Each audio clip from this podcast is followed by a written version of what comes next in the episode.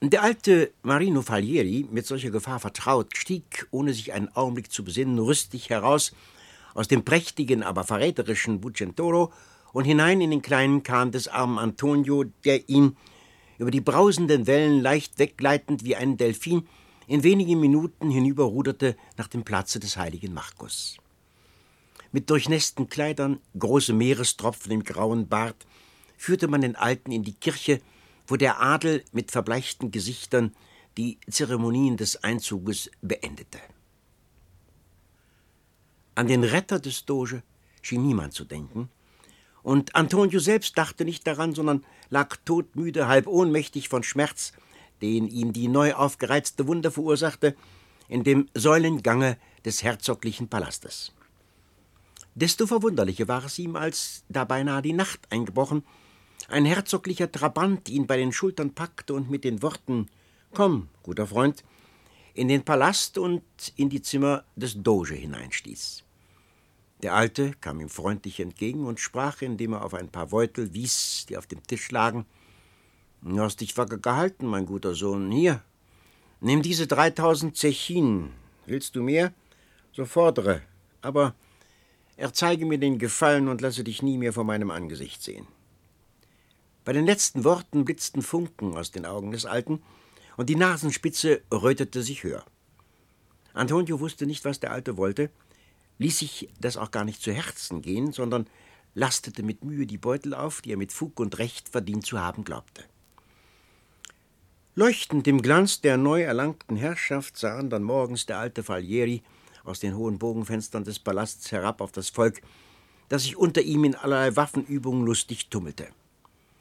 Da trat Bodueri, seit den Jünglingsjahren in unwandelbarer Freundschaft mit dem Doge fest verkettet, ins Gemach, und als nun dieser, ganz versunken in sich und seine Würde, ihn gar nicht zu bemerken schien, schlug er die Hände zusammen und rief laut lachend aus: Hi, Falieri! Welche erhabenen Gedanken mögen brüten und gedeihen in deinem Kopfe seit dem Augenblicke, dass die krumme Mütze darauf sitzt? Falieri, wie aus seinem Traum erwachen, kam dem Alten mit erzwungener Freundlichkeit entgegen. Er fühlte, dass es doch eigentlich Bodueri war, dem er die Mütze zu verdanken, und jene Rede schien ihn daran zu mahnen. Da er nun jede Verpflichtung, die sein stolzes, herrschsüchtiges Gemüt bedrückte, ablehnte und einen ältesten Rat, den bewährten Freund, nicht abfertigen konnte wie den armen Antonio, so zwang er sich einige Worte des Dankes ab und fing dann gleich an, von den Maßregeln zu sprechen, die jetzt den überall sich regenden Feinden entgegengestellt werden müssten. Das fiel ihm mit schlauem Lächeln in die Rede, das und alles Übrige, was sonst noch der Staat von dir fordert, wollen wir nach ein paar Stunden im versammelten Großen Rat reiflich erwägen und überlegen. Nicht darum bin ich so früh gekommen, um mit dir die Mittel aufzufinden, wie man den kecken Doria schlägt oder wie man den ungarischen Ludwig dem es wieder nach unseren dalmatinischen Seestädten gelüstet zur Vernunft bringt. Nein, Marino, nur an dich selbst habe ich gedacht, und zwar, was du vielleicht nicht raten würdest, an deine Vermählung. Wie konntest du, erwiderte der Doge, indem er ganz verdrießlich aufstand und dem Bodoeri den Rücken gewendet hinausschaute durch das Fenster, wie konntest du nur daran denken? Noch lange ist's Sinn bis zum Himmelfahrtstage. Dann, hoffe ich, soll der Feind geschlagen, Sieg, Ehre, neuer Reichtum, glänzendere Macht dem mehrgeborenen adriatischen Löwen erworben sein. Die keusche Braut soll den Bräutigam ihrer würdig finden. Ach, äh, fiel ihm Bodoeri ungeduldig in die Rede, du sprichst von der seltsamen Feierlichkeit am Himmelfahrtstage, während du den goldenen Ring vom Bucentoro hinabschleudernd in die Wellen dich zu vermählen gedenkst mit dem Adriatischen Meer. Du, Marino, du dem Meer Verwandter, Kennst du denn keine andere Braut als das kalte, feuchte, verräterische Element, dem du zu gebieten wähnst und das erst gestern gar bedrohlich sich gegen dich auflehnte? Ei, wie magst du liegen wollen in den Armen einer solchen Braut, die ein eigensinnig tolles Dings gleich, als du auf dem Bocentoro dahergleitend ihr nur die bläulich gefrorenen Wangen gestreicheltest, zankte und tobte. Reicht denn ein ganzer Versuch voll Glut dazu hin, den eisigen Busen eines falschen Weibes zu erwerben, die, in steter Treulosigkeit immer und immer sich neu vermählend, die Ringe nicht empfängt als teures Liebespfand, sondern hinabreißt den Tribut der Sklaven. Nein, Marino, ich gedachte, dass du dich vermählen sollst mit dem schönsten Erdenkinde, das nur zu finden. Na, du faselst, murmelte Falieri, ohne sich vom Fenster wegzuwenden. Du faselst, Alter. Ich, ein 80-jähriger Greis, belastet mit Mühe und Arbeit, niemals verheiratet gewesen, kaum mehr fähig zu lieben. Halt ein, rief Bodueri. Lästere dich nicht selbst.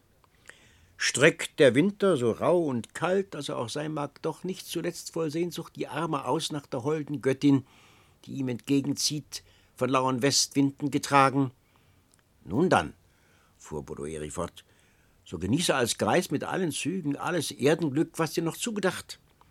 Erhebe das Weib, das sich für dich wählte, zur Dugaressa, und die Frauen von Venedig werden, was Schönheit und Tugend betrifft, so gut in ihr die erste anerkennen müssen als die Venezianer, in dir ihr Oberhaupt an Tapferkeit, Geist und Kraft. Bodoeri fing nun an, das Bild eines Weibes zu entwerfen und wusste die Farben so geschickt zu mischen und so lebendig aufzutragen, dass des alten Falieri Augen blitzten, dass im ganzen Gesicht röter und röter wurde, dass die Lippen sich spitzten und schmatzten, als genösse er ein Gläslein feurigen Syrakuser nach dem andern. Ei, sprach er endlich schmunzelnd, was ist denn das für ein Ausbund von Liebreiz, von dem du sprichst? Hm, kein anderes Weib, erwiderte Bodoeri. Kein anderes Weib meine ich als mein liebes Nichtchen. Was? fiel ihm Falieri in die Rede. Deine Nichte? Die wurde ja, als ich Podesta von Treviso war, an Bertuccio Ninolo verheiratet. sprach Bodoeri weiter, du denkst an meine Nichte Francesca, und deren Töchterlein ist es, die ich dir zugedacht. Du weißt, dass den wilden Barschen in Nolo der Krieg ins Meer verlockte. Franziska, voller Gram und Schmerz, begrub sich in ein römisches Kloster. So ließ sich die kleine Annunziata erziehen in tiefer Einsamkeit auf meiner Villa in Treviso. Was, unterbrach Valieri den Alten voller Ungeduld aufs Neue, was, die Tochter deiner Nichte, soll ich zu meiner Gemahlin erheben? Hm. Wie lange ist's, dass Nenolo sich vermählte? Annunziata muss ein Kind sein von höchstens zehn Jahren. Als ich Podesta von Treviso wurde, war an Nenolos Vermählung noch nicht zu denken, und das sind äh, 25 Jahre her, fiel Bodoeri ihm lachend in die Rede. Ei, wie magst du dich so verrechnen in der Zeit, die dir schnell vergangen? Annunziata ist ein Mädchen von 19 Jahren, schön wie die Sonne, sittsam, demütig, in der Liebe unerfahren, denn sie sah kaum einen Mann. Sie wird dir anhängen mit kindlicher Liebe und anspruchsloser Ergebenheit. Ich will sie sehen. Ich will sie sehen, rief der Doge, dem das Bild, das Bodueri von der schönen Annunziata entworfen, wieder vor Augen kam. Sein Wunsch wurde selbigen Tages erfüllt. Denn kaum als er aus dem großen Rat in seine Gemächer zurückgekehrt war, führte ihm der schlaue Bodueri der mancherlei Ursachen haben mochte, seine Nichte als Dogaressa an Falieris Seite zu sehen, die holde Annunziata ganz heimlich zu. Als nun der alte Falieri das Engelskind erblickte, war er ganz bestürzt über das Wunder von Schönheit und vermochte kaum, unverständliche Worte stammelnd, um sie zu werben. Annunziata, wohl von Bodueri schon unterrichtet, sank, hohe Röte auf den Wangen, nieder vor dem fürstlichen Greise. Sie ergriff seine Hand, die sie an die Lippen drückte, und lispelte leise O Herr, wollt ihr mich denn würdigen, euch zur Seite den fürstlichen Thron zu besteigen? Nun, so will ich euch aus dem Grunde meiner Seele verehren und eure treue Magd sein bis zum letzten Atemzuge. Mit Bodueris Übereinstimmung wurde beschlossen, dass die Trauung in der größten Heimlichkeit vollzogen und dann einige Tage darauf die Dugaressa als mit Falieri längst vermählt und als sei sie eben aus Treviso angekommen, wo sie sich während Falieris Sendung nach Avignon aufgehalten, der Signorio und dem Volk vorgestellt werden sollte. Richten wir unseren Blick auf jenen sauber gekleideten, bildschönen Jüngling, der, den Beutel mit Zechin in der Hand den Rialto auf und ab geht. Wer würde in diesem Jünglinge so leicht den Antonio erkennen, der noch vor wenigen Tagen zerlumpt, arm und elend auf dem Marmorpflaster vor der Dogana lag. Söhnlein, mein goldenes Söhnlein Antonio, guten Tag, guten Tag. So rief ihm das alte Bettelweib entgegen, die ihn auf den Stufen der Markuskirche sah und bei der er vorüberschreiten wollte, ohne sie zu sehen. So wie er, sich rasch umwendend, die Alte erblickte, griff er in den Beutel und holte eine Handvoll Zechinen heraus, die er ihr zuwerfen wollte. Ha, lass doch dein Gold stecken, kicherte und lachte die Alte. Was soll ich denn mit deinem Golde anfangen? Bin ich denn nicht reich genug? Aber wenn du mir Gutes tun willst, so lass mir eine neue Kapuze machen, denn die, die ich trage, will nicht mehr halten gegen Wind und Wetter. Ja, das tue, mein Söhnlein. Aber bleib weg vom Fontego. Vom Fontego. Antonio starrte der Alten ins bleichgelbe Antlitz, in dem die tiefen Furchen auf seltsame, grauliche Weise zuckten. Und als sie nun die dürren Knochenhände klappernd zusammenschlug und mit heulender Stimme und widrigem Kichern fortplapperte, »Bleib weg vom Fontego!« Da rief Antonio, »Kannst du denn niemals dein tolles, wahnsinniges Treiben lassen, du Hexenweib?« so wie Antonio dies Wort aussprach, kugelte die Alte wie vom Blitz getroffen die hohen Marmorstufen herab. Antonio sprang hinzu, fasste die Alte mit beiden Händen und verhinderte den schweren Fall. Oh, mein Söhnlein, sprach jetzt die Alte mit leiser, kläglicher Stimme. Oh, mein Söhnlein, was für ein entsetzliches Wort sprachst du aus. Töte mich lieber, als dass du dieses Wort noch einmal wiederholst. Ach, du weißt nicht, wie schwer du mich verletzt hast, mich, die dich ja so getreulich im Herzen trägt. Ach, du weißt nicht. Die Alte brach plötzlich ab, verhüllte ihr Haupt mit dem dunkelbraunen Tuchlappen, der ihr wie ein kurzes Mäntelchen um die Schultern hing, und seufzte und wimmerte wie in tausend Schmerzen. Antonio fühlte sich im Innersten auf seltsame Weise bewegt. Er fasste die Alte und trug sie hinauf bis in das Portal der Markuskirche, wo er sie auf eine Marmorbank, die dort befindlich, hinsetzte. Du hast mir Gutes getan, Alte, fing er dann an, nachdem er des Weibes Haupt befreibt hatte von dem hässlichen Tuchlappen. Du hast mir Gutes getan. Dir habe ich eigentlich meinen ganzen Wohlstand zu verdanken. Denn standest du mir nicht bei in der Todesnot, so läge ich längst im Meeresgrunde. Ich rettete nicht den alten Doge, ich erhielt nicht die wackern Zechin. Aber selbst hättest du das auch nicht getan, so fühle ich, dass ich doch mit ganz besonderer Neigung dir anhängen müsste mein Leben lang, unerachtet du mir wieder mit deinem wahnsinnigen Treiben, wenn du so widerlich kicherst und lachst, oft inneres Grauen genug erregst. In der Tat, Alte, als ich noch mit Lasttragen und Rudern mühsam mein Leben fristete, da war mir es ja immer, als müsse ich schärfer arbeiten, nur um dir ein paar Quattrinos abgeben zu können. Oh, mein Herzenssöhnlein, mein goldener Tonino, rief die Alte, indem sie die verschrumpften Arme hoch emporhob, so dass ihr Stab klappernd auf dem Marmor niederfiel und weit fortrollte. Oh, mein Tonino, ich weiß es ja, ich weiß es ja, dass du mir, stellst du dich auch an, wie du nur magst, mit ganzer Seele anhängen musst, denn doch still, still, still. Die Alte bückte sich mühsam herab nach ihrem Stabe. Antonio hob ihn auf und reichte ihn ihr. Das spitze Kinn auf den Stab gestützt, den starren Blick auf den Boden gerichtet, sprach die Alte nun mit zurückgehaltener, dumpfer Stimme Sage mir, mein Kind, magst du dich denn gar nicht der früheren Zeit erinnern, wie es ging, wie es war mit dir, ehe du hier, ein armer, elender Mensch, kaum dein Leben fristen konntest? Antonio seufzte tief auf, er nahm Platz neben der Alten und fing dann an. Ach, Mutter, nur zu gut weiß ich, dass ich von Eltern geboren wurde, die in dem blühendsten Wohlstande lebten, aber wer sie waren und wie ich von ihnen kam, nicht die leiseste Ahnung davon blieb und konnte davon in meiner Seele bleiben.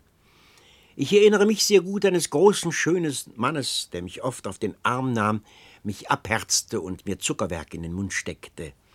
Ebenso gedenke ich einer freundlichen, hübschen Frau, die mich aus und anzog, mich jeden Abend in ein weiches Bettchen legte und mir überhaupt Gutes tat auf jede Weise. Beide sprachen mit mir in einer fremden, volltönenden Sprache, und ich selbst lallte manches Wort in dieser Sprache ihnen nach. Als ich noch ruderte, pflegten meine feindlichen Kameraden immer zu sagen, ich müsse meiner Haare, meiner Augen, meines ganzen Körperbaues halber deutscher Abkunft sein. Das glaube ich auch. Jene Sprache meiner Pfleger, der Mann war gewiss mein Vater, war Deutsch. Die lebhafteste Erinnerung jener Zeit ist das Schreckbild einer Nacht, in der ich durch ein entsetzliches Jammerschreien aus tiefem Schlaf geweckt wurde. Man rannte im Hause umher, Türen wurden auf und zugeschlagen, mir wurde unbeschreiblich bange, laut fing ich an zu weinen. Da stürzte die Frau, die mich pflegte, hinein, riss mich aus dem Bette, verstopfte mir den Mund, wickelte mich in Tücher und rannte mit mir von dann. Seit diesem Augenblicke schweigt meine Erinnerung. Ich finde mich wieder in einem prächtigen Hause, das in der anmutigsten Gegend lag. Das Bild eines Mannes tritt hervor, den ich Vater nannte, und der ein stattlicher Herr war von edlem und dabei gutmütigem Aussehen. Er sowie alle im Hause sprachen Italienisch. Mehrere Wochen hatte ich den Vater nicht gesehen, da kamen eines Tages fremde Leute von hässlichem Ansehen, die machten viel Lärm im Hause und stöberten alles durch. Als sie mich erblickten, fragten sie, wer ich denn sei und was ich hier im Hause mache. Ich bin ja Antonio, der Sohn vom Hause. Als ich das erwiderte, lachten sie mir ins Gesicht, rissen mir die guten Kleider vom Leibe und stießen mich zum Hause hinaus mit der Drohung, dass ich, wage ich es mich wieder zu zeigen, fortgeprügelt werden solle. Laut jammernd lief ich von dann. Kaum hundert Schritte vom Hause trat mir ein alter Mann entgegen, in dem ich einen Diener meines Pflegevaters erkannte. Komm, Antonio, rief er, indem er mich bei der Hand fasste. Komm, Antonio. Armer Junge, für uns beide ist das Haus doch auf immer verschlossen. Wir müssen nun beide zusehen, wo wir ein Stück Brot finden. Der Alte nahm mich mit hierher. Er war nicht so arm, als er seiner schlechten Kleidung nach zu sein schien. Kaum angekommen sah ich, wie er die Zechinen aus dem zertrennten Wams hervorholte und den ganzen Tag sich auf dem Rialto umhertreibend bald den Unterhändler, bald den Handelsmann selbst machte. Ich musste immer hinter ihm her sein, und er pflegte, hatte er den Handel gemacht, noch immer um eine Kleinigkeit für den Figliuolo zu bitten. Jeder, der mich recht dreist in die Augen sah, rückte noch gern einige Quattrinos heraus, die er mit vieler Behaglichkeit einsteckte, indem er mir die Wangen streichelnd versicherte, er sammle das alles für mich zum neuen Wams.